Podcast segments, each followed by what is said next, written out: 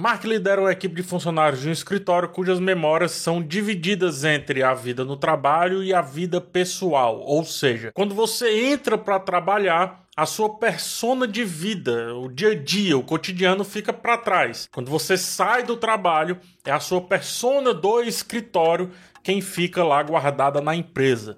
Essa é a sinopse de Ruptura, série de ficção científica da Apple TV Plus que teve a sua primeira temporada concluída. Vou falar uma resenha geral sobre essa primeira temporada, sem spoilers, obviamente, mas antes deixa só eu te pedir para deixar o like aqui nesse vídeo, tá? O like é um gesto simples e ajuda demais, não só esse vídeo, mas o canal como um todo a continuar prosperando. Muito obrigado.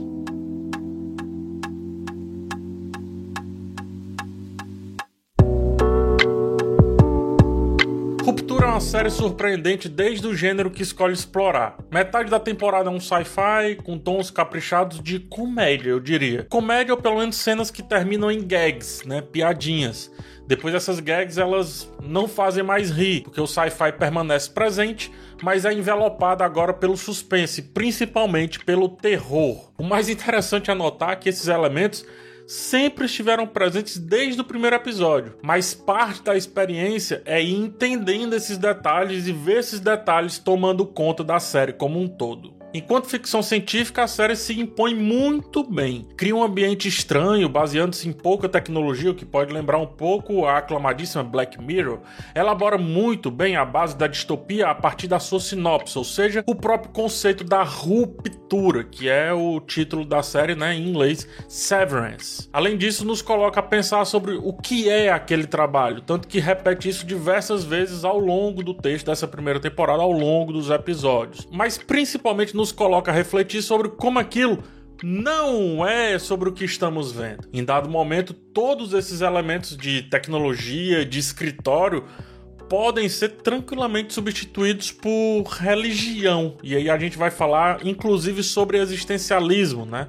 Então, por exemplo, aqui só a questão da religião. E então a pergunta obviamente muda. Em vez de querer saber sobre o que são os números que os funcionários ficam catando ou o que de fato é a Lumen, né, na empresa lá que eles trabalham, e toda a obscuridade que ela traz, inclusive, podemos nos perguntar por que fazemos o que fazemos diariamente como somos regidos por forças invisíveis e se existe uma possibilidade de rebelião ante esse sistema que nos coloca a repetir as mesmas coisas dia após dia, hora após hora, minuto após minuto. Por isso que eu falo do existencialismo, nos coloca a pensar sobre o que diachos a gente é na vida. A habilidade desse texto, que fica variando entre conceitos bíblicos, causos de escritório, que fará muita gente se identificar, inclusive, né? Tecnologia, distopia e psicologia, e filosofia também, de certa forma, só perde talvez para para uma direção extremamente segura do Ben Stiller. Quem dirige a maioria dos episódios, sim, é o Ben Stiller, ator mais conhecido por comédias escrachadas, mas que já tratou sobre vida e propósito ao dirigir e protagonizar A Vida Secreta de Walter Mitty, um dos meus filmes favoritos, e um filme que inclusive serve como complemento a essa série tranquilamente, seja para pensarmos sobre a utilidade ou inutilidade de anos afinco servindo uma empresa, ou para se tocar que o ator protagonista de Ruptura estava lá como companheiro chato de trabalho de Walter Mitty. Mas voltando, né? A direção de Ruptura é primorosa, calma, cadenciada e muito, muito segura. Nada nos é entregue antes do tempo. Em conluio com o texto, resolve nos mostrar apenas o essencial, episódio a episódio, com muita tranquilidade, sendo uma série perfeita para não ser maratonada. Eu repito, não é uma série para ser maratonada. Assista com calma. Os nove episódios de Ruptura precisam ser degustados tranquilamente, com a mesma tranquilidade que a direção impõe à narrativa. Assistir três ou quatro episódios de uma vez só, eu acredito que é ter muita informação despejada sem que as devidas conexões orgânicas sejam feitas. Ruptura é muito repetitiva, parece que demora a engrenar, mas na verdade resolve gastar tempo temperando ali a sua história. Tudo é útil, na hora certa. Cada personagem tem sua função na hora certa. Cedo ou tarde, eles surgem ou ressurgem ocupando seu espaço, definindo alguma regra ou engordando a narrativa a fim de criar aquele bom e velho nó na cabeça do espectador. Sendo assim, a repetição se dá para vender uma sensação constante de estarmos presos a uma realidade ruim, o que é também um dos temas principais dessa história. Todo mundo está preso a algo todo mundo está preso a alguma realidade, todo mundo está preso a alguma repetição. Mesmo que você divida a sua essência em duas, uma do trabalho e uma do cotidiano, digamos assim, cada uma está presa ao seu outro. E ao mesmo tempo que os conflitos individuais os prendem àquela realidade, eles se tornam mais presos ainda agora numa terceira camada. Mark está agarrado ao problema com a sua ex-esposa ao mesmo tempo que está agarrado a entregar o trabalho e fazer as pessoas trabalharem bem. E como também está ligado a si mesmo, sempre fazendo um voltar, ou seja, é sempre fazendo o outro se esconder da sua própria realidade, da sua própria essência. No fim, a pergunta é: qual é a verdadeira realidade? Qual é o verdadeiro eu? Qual é o verdadeiro aquilo que somos?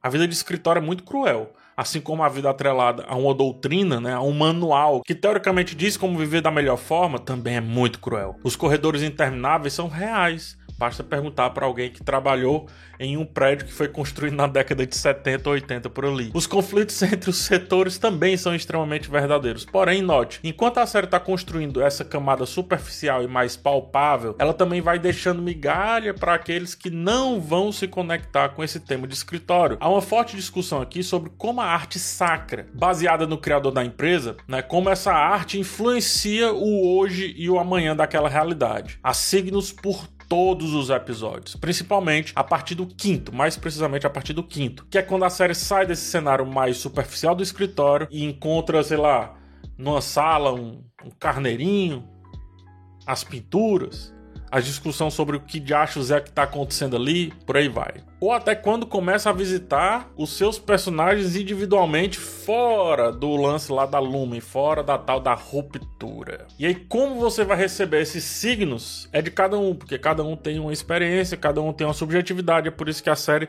destila, né, coloca diversos e diversas maneiras ali de receber esses signos, de receber esses símbolos mais precisamente símbolos do que signos. Ruptura é uma das melhores séries de sci-fi criadas aí nos últimos anos. A Apple TV acerta novamente e cria um belíssimo cenário que pode ser explorado para diversos lados. O fim da temporada é bom, poderia ter ido um pouquinho além, inclusive, mas é bom, né?